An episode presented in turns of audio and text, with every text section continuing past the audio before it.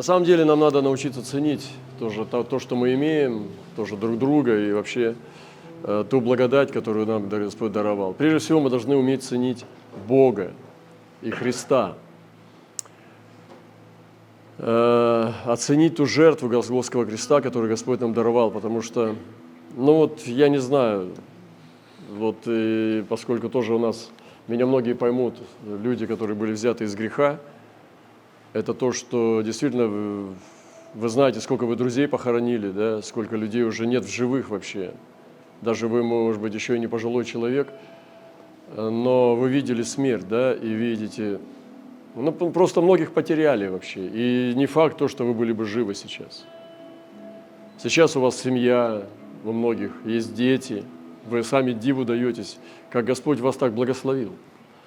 Но не все могут похвалиться чем-то земным, но духовно, я думаю, каждый может похвалиться тем, что он имеет благодать Божью. И если мы на земле, на этой живем, продолжаем жить, то Господь продолжает нас вести. Нам нужно также благодарить Господа за церковь, в которой мы находимся, за братство. Ну, кому-то не хватает той благодати в церкви, может быть, это небольшая семья у вас, там, пару семей, там, ну, вы небольшая община, может быть, там, человек 10, 20, 30. Но все равно это как бы трудно ощущать себя частью чего-то большего, да, и, э, но мне было бы трудно, вот психологически, вот, духовно было бы трудно, если бы я был в маленьком народе. Поэтому очень важно быть частью чего-то большого, того, что больше тебя. И Господь нам даровал тоже братство, Он дал нам не только наше братство, Он дал нам также отцов, от которых мы берем это передачу Евангелия, само Царство – и, конечно же, это меня очень радует. Я очень благодарю Господа за это. Я благодарю Бога за церковь, в которой я нахожусь. Благодарю за братьев, которые... Мне хотелось бы иметь больше отцов, как бы, но сложно сейчас отцов найти. Вот, сейчас с отцами дефицит, и во времена Павла тоже был дефицит отцов, потому что написано, что вы много имеете наставников, тысячи, но немного отцов. Вот, и сегодня особенно – немного. Многие делают ассоциации, ну, как бы подгребают под себя, там, приглашают войти вовнутрь. Многие заходят, и через это тоже, ну, э, ну отчимовство, как бы, тоже бывает хорошее.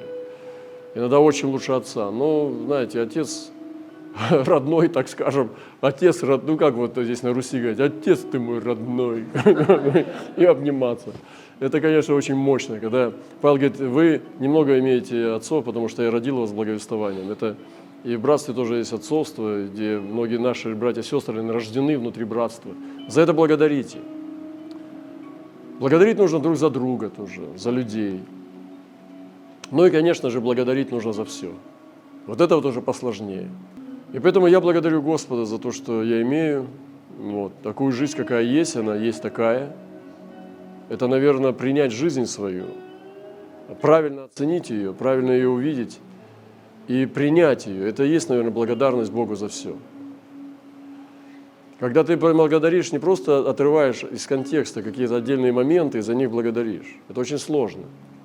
И сложно выстроить рисунок, гармонии какое-то, понимание твоего жизненного пути – если ты не принимаешь от Бога в доверие Ему все. И когда ты принимаешь от Господа свою жизнь, то, то, что Он тебе дал, ты принимаешь как данность, как твой крест, тогда ты сможешь за все благодарить. Это и есть та благодать, в которой мы сегодня призваны с вами пребывать и возрастать. Сегодня мне прислали откровение, одна из сестер наших, кстати, сейчас время тоже Девор, мы сейчас говорили об этом, что это невероятная сила Девор тоже. Это все служение, где женщины имеют огромную силу, воздействие. И поэтому дерзайте, сестры, потому что это то, что, ну, может быть, мужчинам будет даже неприлично как-то делать, они не смогут так э, послужить, как вы. Девора была жена Лапидофа вообще. Она сидела под пальмой, она судила Израиль. А Господь сразу отметил Лапидофа.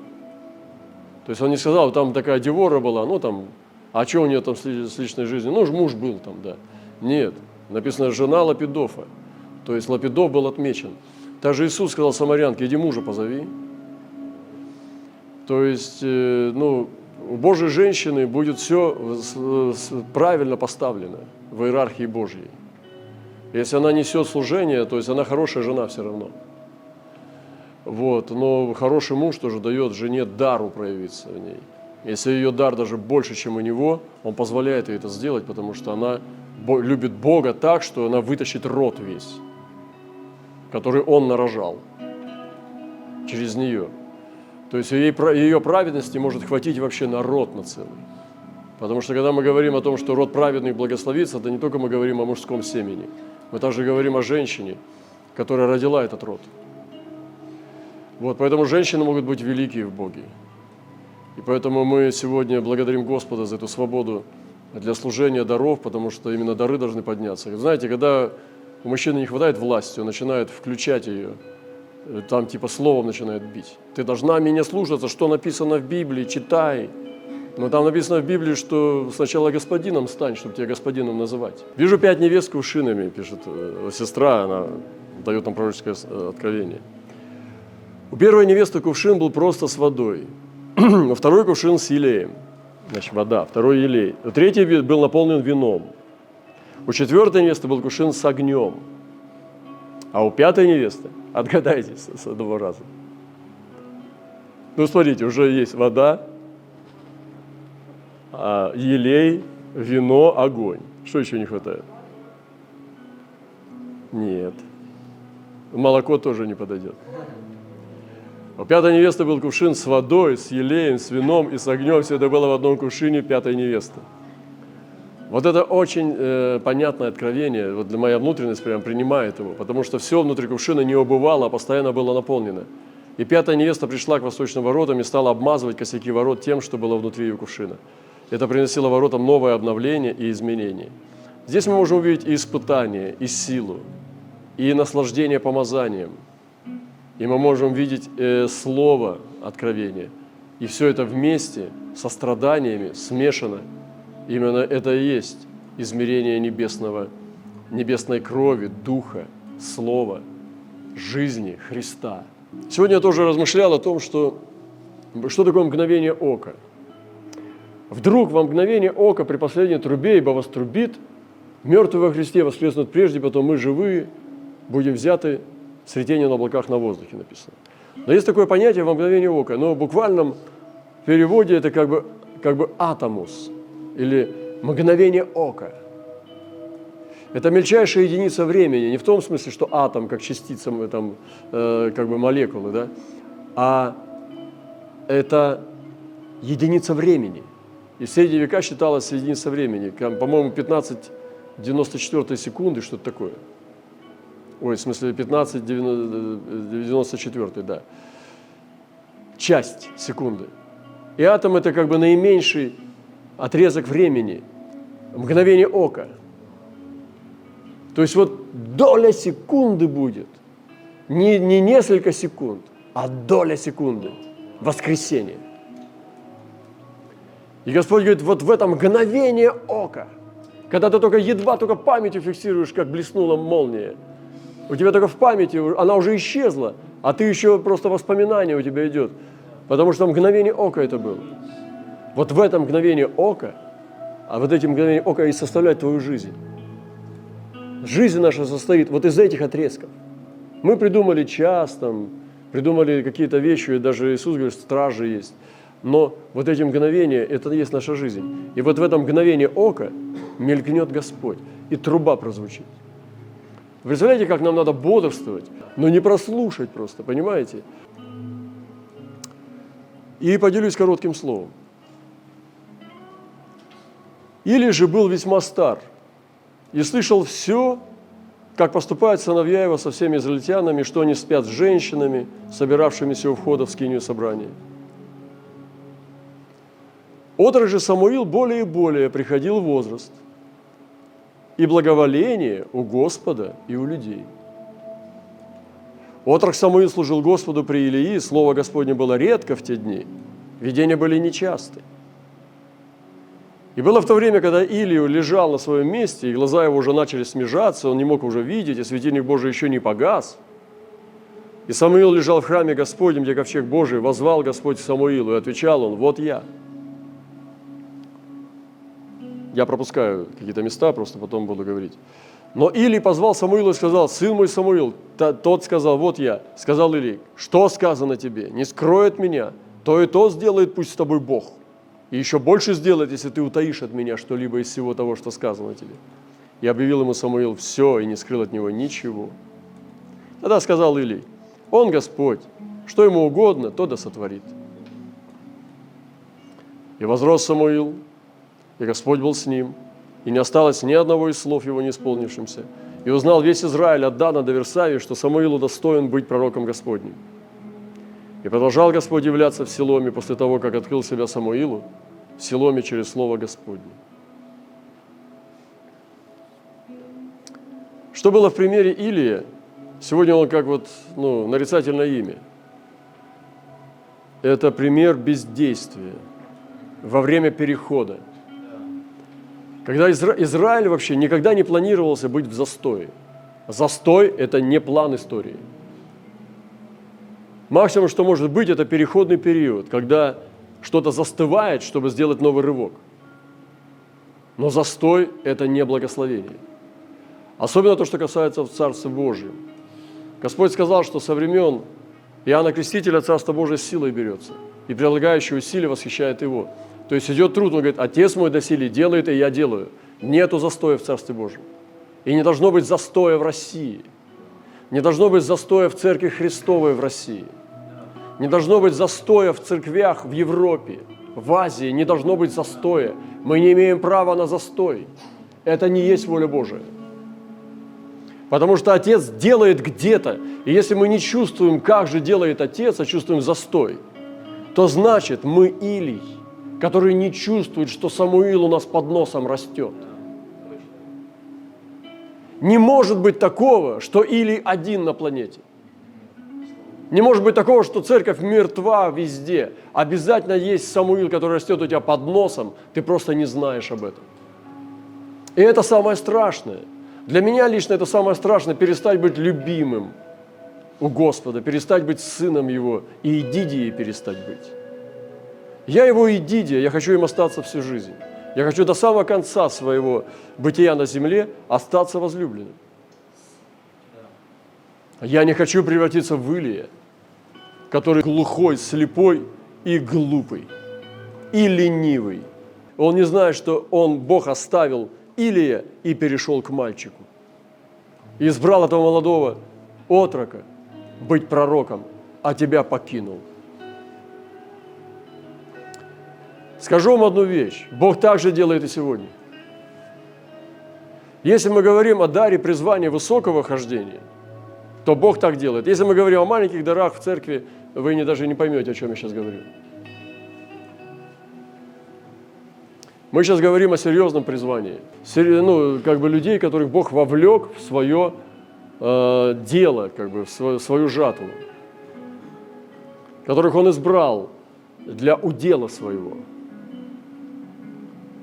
У него были сыны-отступники. Слово было редкое. Слава отступила. Бесславие подошло. А там, где нет славы, там бесславие есть. И есть признаки у бесславия. Это дела по плоти, которые замещают дела духа, когда сверхъестественное заменяется человеческим интеллектом, человеческой потугами, делами, напряжением. То есть это все как бы так вот вы бесславие просто не увидите у тех, которые ушлые ребята там в религиозном мире. Так вот бесславие вы вычислите только пророк, человек пророческий. Пойдет и вы сразу поймете, что здесь бесславие. Там вроде активность, там у них движение, суета, а пророк сразу видит, о, бесславие. Это, знаете, как зловоние. Ты вроде приходишь, квартира чистая, а зловоние. Также бесславие, оно ну, имеет зловоние. Потому что эта плоть, она всегда пахнет. А дух благоухает. Но молодой пророк восходил. Или же был весьма стар, слышал все, как поступают сыновья со всеми израильтянами, что они спят женщинами, там, -ту -ту -ту -ту -ту. То есть запустение в доме, а он добрый, такой добрый пастырь. Он не сражался за славу Божью, он был добрый, добряк, Санта-Клаус. Всех благословляет, всех любит, всех направляет. Я хочу сказать, что это страшное состояние, ребята. все благословлять. Пастырь не должен быть добрым, он должен быть правдивым, истинным. И прежде всего он должен с Богом ходить, а потом с людьми. Сначала с Богом. Сначала с Богом. Запустение было в доме, в доме отца. Запустение. Отрок Самуил более-более приходил в возраст и благоволению Господа и у людей. Смотрите, это страшно, не допустите это. Вот правильный закон ученичества здесь был нарушен. Тут надо было вот как, в хорошем смысле, вот как, ну вот что, что произошло. Обленившийся пастырь, Израиля в то время он был как судья, да, этот Илий, он не замечал, ну он замечал, что он потерял славу Божию. Слово было редкое там, а восходил молодой, но он не знал. И он его не воспитал. Это не был продукт его воспитания и ученичества. Это отдельно было абсолютно автономное воспитание Господа Духом Святым этого отрока. Через веру матери, через то, что даже он даже иступление сестры назвал пьянством. Он не распознал, что сестра была в выступлении в то время. А он назвал, что она пьяная. Подозревал, что она какие-то, под какими-то веществами. А она была в выступлении.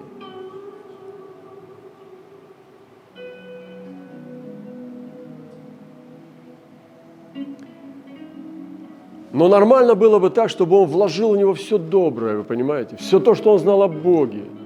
Он бы мог сказать, вот ты видишь моих сыновей, это позор для меня. Не делай так, мой духовный сын Самуил. Если бы он сделал все бы, все бы ему правду сказал о Боге, то это был бы продукт его воспитания, он бы вытащил его, вы понимаете? Этот маленький мальчик вытащил бы его. Он бы потом в нем оправдался, говорит, ваши дети будут судьями вашими или спасателями. И потом бы, когда была бы беда у Илии, Самуил бы его вытащил в вечность. А так, он же сам его бросил. Жил по-другому. И вот этот мальчик, написано, что отрок Самуил более-более приходил в возраст, и благоволение у Господа, но не у Илия и у людей. И есть сегодня эти Самуилы, слава Богу за это. Я глубоко знаю убежден, что есть сегодня пророки у Бога, которые восходят, но им нужны хорошие учителя. Если вы тот Самуил, может быть, молодые люди, слышите сейчас, или не, даже не в возрасте, а вы восходящие, уверовавшие недавно, но вы чувствуете гниль и грязь современной церкви, чувствуете ее фальш, чувствуете, как Бог не такой, как сегодня в Ютубе, то тогда вам тоже не надо быть очень дерзкими. Не старайтесь сейчас все отрицать и там выпячиваться. Осторожнее, поосторожнее, аккуратнее, ребятки. Вы найдите лучше голос и послушно двигайтесь. Двигайтесь в мире, что у вас были отцы, которые вас благословляют. Они могут быть не совсем правы не все видеть, как вы видите сегодня, потому что есть передачи, вот, есть восхождение, есть э, усовершенствование – но не торопитесь все отрицать, обрезать и так далее. Это, это не, не, не мудро. И многие сильные попадали, потому что они преемственность, они разрушили. Э, гармонию Божью, Божьих корней. Поэтому отрок Самуил более-более восходил в возрасте, благоволению Господа и у людей. Отрок Самуил служил Господу при Илии. Видите, он мог и при Илии служить. Там вообще там, какое-то движение там, с женщинами идет во дворе там, значит, редко Слово Господне, видение нечастое. А Самуил потихонечку масло подливал. Потихонечку там молился, там что-то жертвенник подчищал. Бегал там потихонечку и свое дело делал перед Господом. Он служил Господу при Илии, это тяжко. Вот я представляю, как этот мальчик мог служить при Илии, когда от Илии исходил нечестивый дух. От него исходило все, стоять, не торопись, помедленнее, куда торопишься. Да посиди, иди поспи, давай поедим, иди сюда, ешь, что не ешь, давай ешь. А он поститься хочет. И при нечестивом Или от него дух нечестия исходил. Но Самуил мог служить. И Самуил служил Господу при Иле. Это невероятное помазание было. Не так просто будет пробужденную церковь найти. Там, где есть природа именно чистой апостольской ДНК. Обычно это системное. Там, где есть радость, накачанное прославление, там все. Но это вообще ничего общего с Иисусом не имеет. Это просто организация. Понимаете, должно быть живое тело. И мы тоже сейчас еще, еще далеко до совершенства. Мы учимся, но Господь нам показал путь, Он вспышку нам дал. Чтобы наши отношения перешли в единородные, чтобы мы перешли в одно ДНК с Иисусом и с Отцом. Вот почему Павел не писал о количествах там и так далее. То есть это были просто домашние хлоины какие-то там, где-то там домашние, там Епофраз там у него друг. Какие-то такие вот мелочи, апостол язычников всех, э, так мелочить. Потому что это были живые связи, это были корни, они должны были быть живыми и чистыми.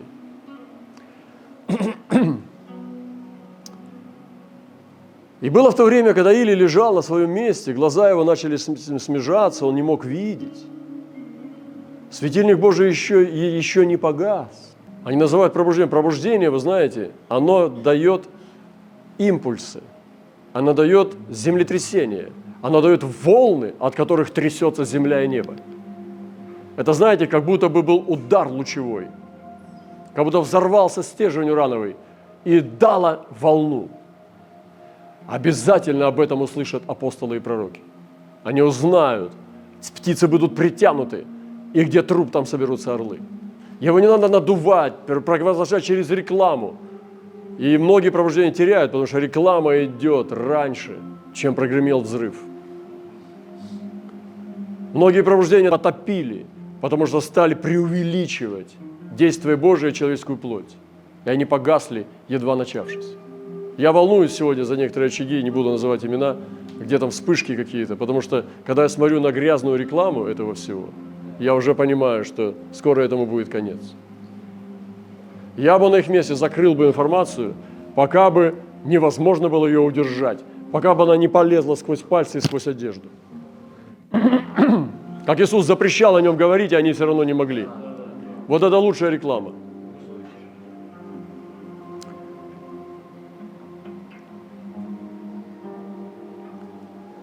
И ковчег Божий, где он был? Там Самуил лежал в храме. Самуил лежал в храме Господнем, где ковчег Божий. Или лежал там, где удобно, где было мягко.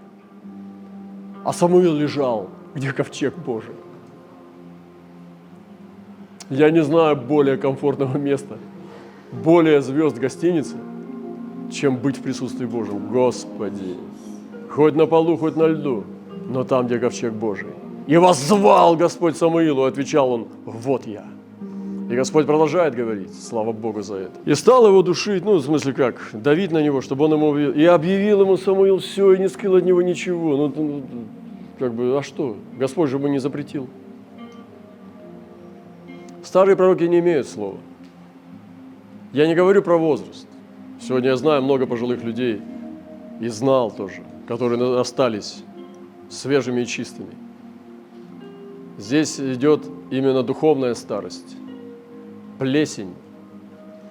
Ты знаешь, за, за пять лет можно так постареть в духе, что у тебя ничего не останется. Ты вроде еще молодое тело у тебя здоровое, а внутри скукоженный старик. Не питал, не кормил его, и там просто маленький уродец, потому что все завершилось, закончилось с тобой. Старые пророки не имеют слова – но осторожно, молодые пророки, им нужна ваша свежая кровь. Они охотятся за вашей свежей кровью.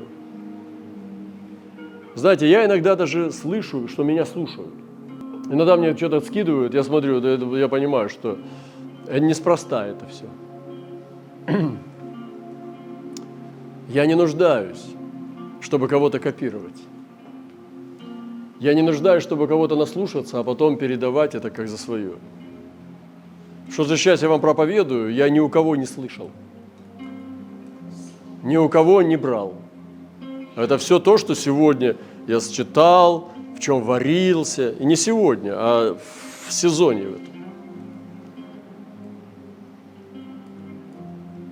И я не считаю себя Самуилом или там Ильей, я не знаю, Бог только мне может дать оценку. Я боюсь. И это нормально, я боюсь. И я буду в этом страхе ходить, бояться. Для меня это самая безопасная зона. Бояться, трепетать и трястись от страха перед Господом. Что мне сравниваться? Это глупо. Господь дает тебе оценку. И это быть, надо быть совершенно глупым человеком, чтобы носиться с другой, с другим именем. И тогда сказал Илий, он Господь, что ему угодно, то да сотворит. О, земнул, повернулся на другой бок и спать лег. Это страшная вещь, вот этот фатализм, проклятие. И надо было каяться, рвать одежду, падать на колени, взывать. Господь, ты сказал, что ты накажешь, если я не остановлюсь. Помоги, прости меня, Господь. Что мне делать? Но он говорит, он Господь, что ему угодно, то да сотворит. Многие так живут сегодня. И так сказал Илий, он Господь, что ему угодно, то да сотворит. Но это все, это конец. Вот только не это. Нет. Я все наоборот скажу. Он Господь. И ему это не угодно. И он это не хочет сотворять. Но придется. И возрос Самуил, и Господь был с ними, не осталось ни одного из слов не исполнившимся. Узнал весь Израиль Адана до Версавии, что Самуил достоин быть пророком Господним. Удостоен быть пророком Господним. Братья и сестры, пророка просто так не поднимаются. Они должны быть удостоены.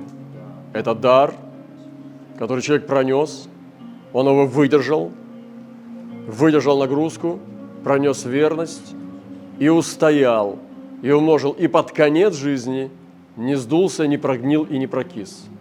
Он удостоен. И Самуил так и прошел. И Бог поднимет гильдию новых пророков. Обязательно поднимет. Потому что уже поднимаются всходики, еще немножко. Сегодня только можно слышать некоторые голоса, но у них нет учителей у многих, это очень плохо. И я бы призвал всех, кто чувствует себе пророческое измерение, братья, сестры возлюбленные, сестры и братья, вы держите себя в смирении. Храните себя в глобальном смирении, не пред людьми только, а в смирении глобальном. Оно проверяется тоже пред людьми. Никого не поносите, чего не знаете, не говорите. Не натягивайте, не старайтесь сражаться за свое пророчество. Никогда не рекламируйте его. Будьте просто собой, дождитесь своего изволения. Вам кажется, что уже поздно, а для Бога никогда не опаздывает. Он сделает все свое время. Он сделает так, что во сне возьмет и все изменит. И продолжал Господь являться в Селоме после того, как открыл себя Самуилу, в Селоме через Слово Господне. Бог имеет портал явления своего. Он будет являться, Он будет продолжать. И в русскоязычном мире – и то, что говорил Хадсон Тейлор и другие пророки, я не буду за это сражаться. Я не знал Хадсона Тейлора.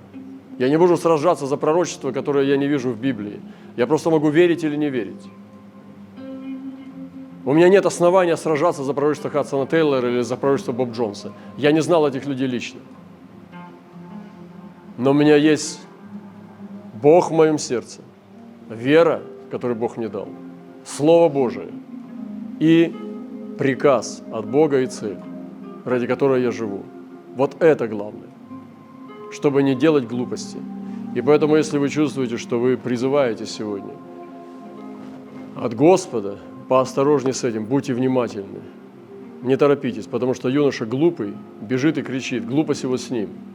Исправительная розга остановит его, и направление не повредит. Но также не опоздайте, потому что трусы не смогут увидеть славу Божью. Я еще раз повторю, что женщины в последнее время, они будут спасать мужей. И они будут являть невероятную славу, потому что именно Ева первая согрешила. И Ева прославит Христа тем, что она покажет, что она победила женскую сущность, свою природу Евы, она победит ее и даст Христу чистое сердце. Это будет невероятная слава именно женщины. Поэтому Господь избрал церковь как невесту. Не как брата Христа, а как невесту Христа. Потому что Ева первая согрешила, она последняя и победит. Поэтому пусть Бог благословит нас.